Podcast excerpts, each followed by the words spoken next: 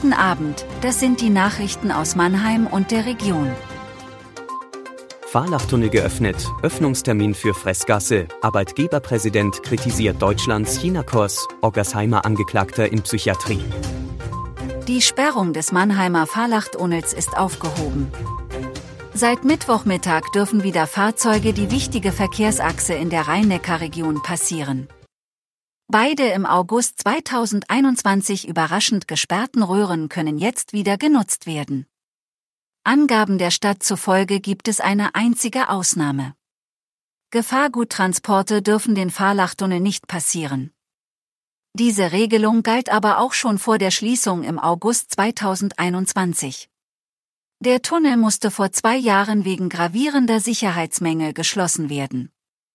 Die Stadtverwaltung hat noch am Dienstag Vorwürfe zurückgewiesen, man habe sich nicht um die Unterhaltung des Bauwerks gekümmert. Nach der Freigabe des Fahrlachtunnels wird es in dieser Woche eine weitere Öffnung geben, die von vielen in Mannheim sehnlichst erwartet werden dürfte. An diesem Freitag um 12 Uhr soll die Schranke in der Fressgasse wieder geöffnet werden. So steht es in einem Schreiben des städtischen Eigenbetriebs Stadtraumservice an mehrere Innenstadtgeschäftsleute, das dieser Redaktion vorliegt.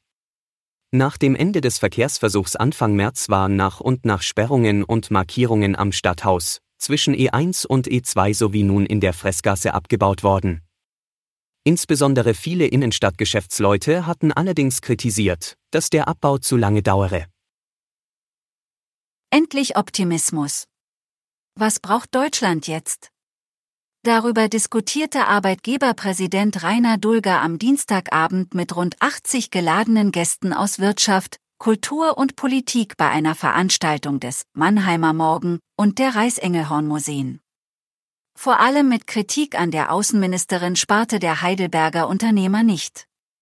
Es ist grundverkehrt, auf unseren größten Wirtschaftspartner mit Moralpolitik einzutrommeln.